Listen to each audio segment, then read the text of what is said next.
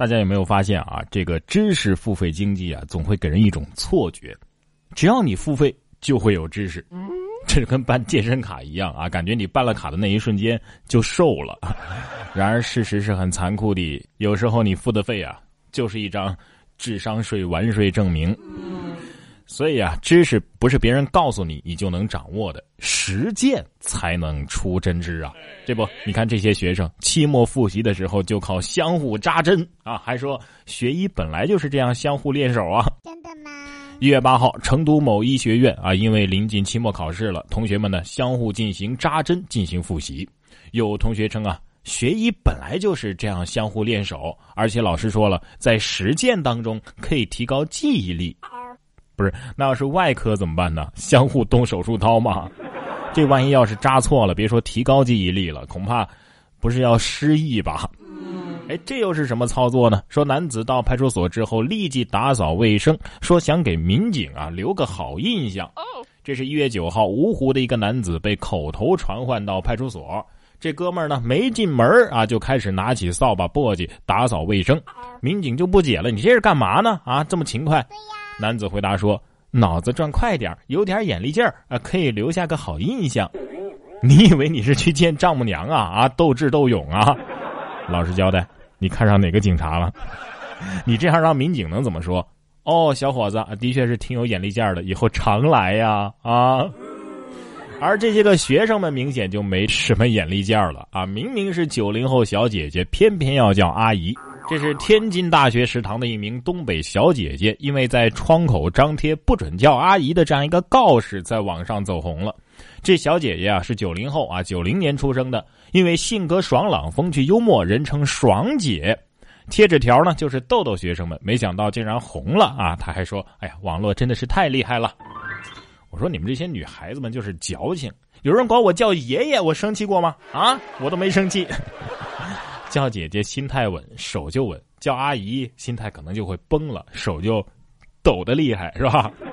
其实天津人，天津人见到女孩子好像都是叫姐姐的吧？啊，这就是传说中的天津结界，结界呀！这片区域呢，呃，也像是被上了结界一样。说爱尔兰小伙子风暴当中踢球，多次被送回脚下。受风暴艾利诺的影响，爱尔兰天气狂风不断。在网上流传的一段视频当中显示啊，这是艾安娜康奥纳将足球啊踢向海面上空，而令人惊奇的是呢，足球在到达一定高度的时候，就会在暴风的作用之下吹回来。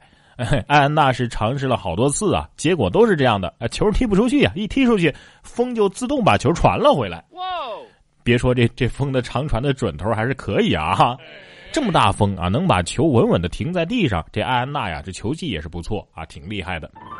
能把这些东西投进公交车的投币箱，这也同样是不简单呐啊，甚至有点让人难以置信。说公交收到两吨的无效币，还有巧克力山楂片什么的。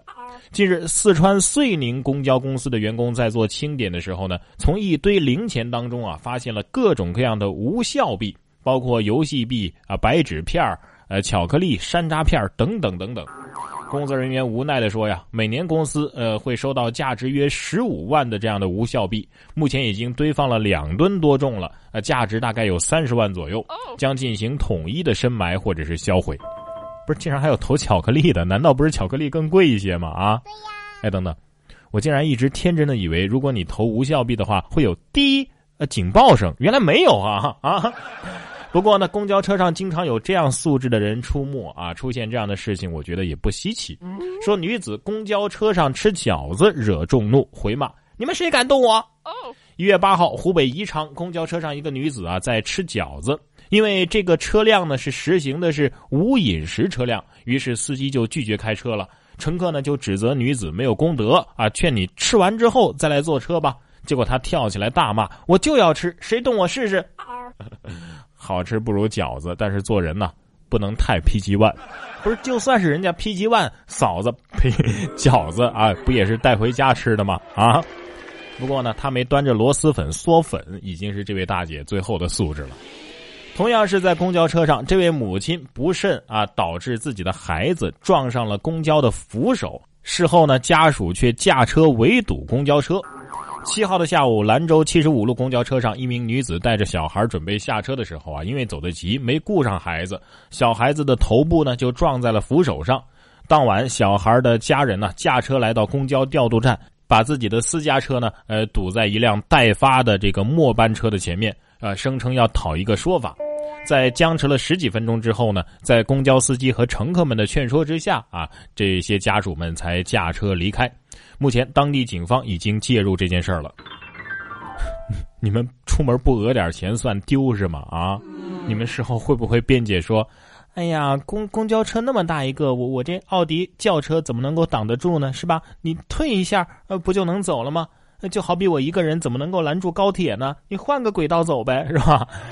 哎，等等，你家里有奥迪，为什么不一开始就做奥迪呢？不会用啊，不会用可以给我呀。算了算了，你你们上车把那根扶手打一顿，好吧？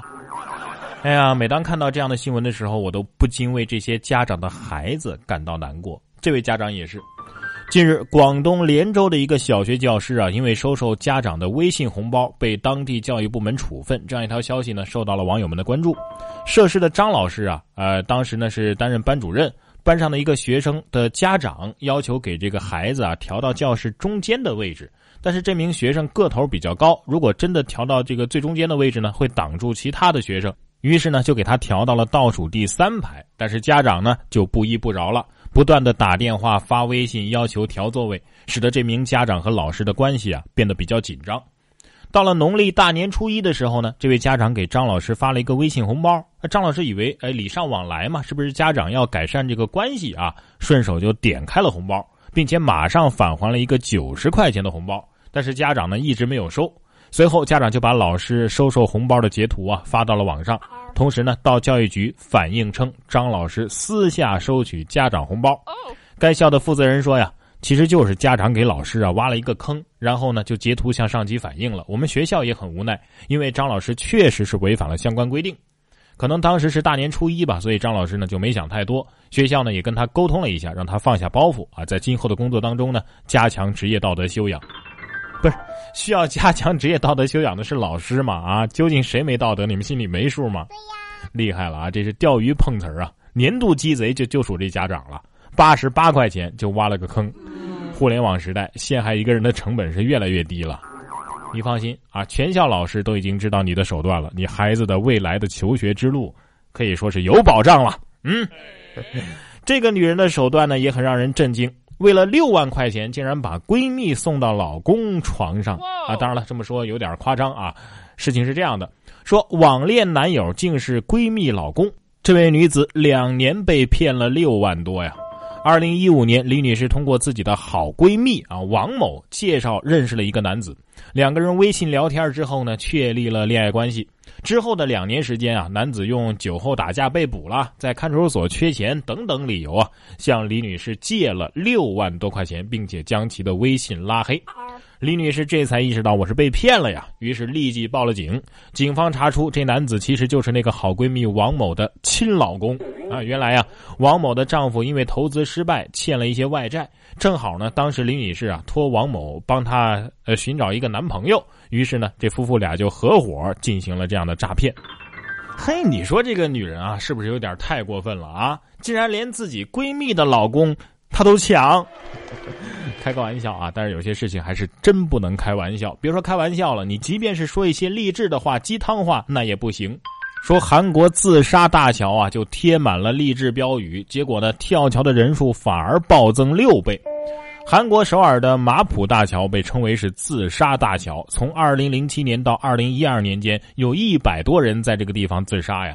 二零一三年，韩国政府改造了大桥，在桥栏杆上啊，放置了很多的励志标语，比如说。吃饭了吗？你最近过得好吗？是不是累了？有什么烦恼吗？啊，还有一些温馨的这个家庭照片以及诱人的美食照片想借此唤起轻生者对美好生活的留恋。改造完成之后呢，媒体和广告界那是一片赞誉呀，自杀大桥成为了文青打卡首选之地。然而，从第二年开始，这座桥的自杀率不降反升，自杀人数是前一年的六倍了。四年来呀，累计自杀人数已经是超过了三百人。想想也是啊，吃饭了吗？你最近过得好吗？是不是累了？有什么烦恼吗？啊，你是家庭不幸福想要自杀吗？来来来，我给你看看别人的家庭有多幸福。这些照片你看到了吧？好看吧？美好吧？看完之后你还想死吗？哎，你说这种话说给想自杀的人听，你想让人家怎么回答啊？你这是实力扎心好吗？这就是往伤口上撒盐，撒完再敷点辣椒面儿啊啊！想自杀的人内心台词肯定是这样的：哼，连桥都在嘲讽我。说真的。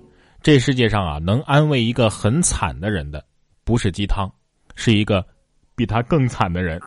这不是因为什么幸灾乐祸的本性啊，而是当他看到更惨的人的时候，能够让他感觉到，你不是一个人在战斗。所以啊，应该在桥上写：等一等，你确定自己的硬盘啊、网络搜索记录都已经删干净了吗？或者可以直接派大妈到桥上去跳广场舞吧。啊，第一呢，能堵着路啊，不让他跳；第二呢，大妈看到之后能及时报警抢救啊。然哥说新闻，新闻脱口秀，想要跟我取得交流的朋友，您可以关注微信公众号“然哥脱口秀”，发送微信消息，在喜马拉雅 APP 搜索“然哥脱口秀”，可以点播收听更多精彩节目。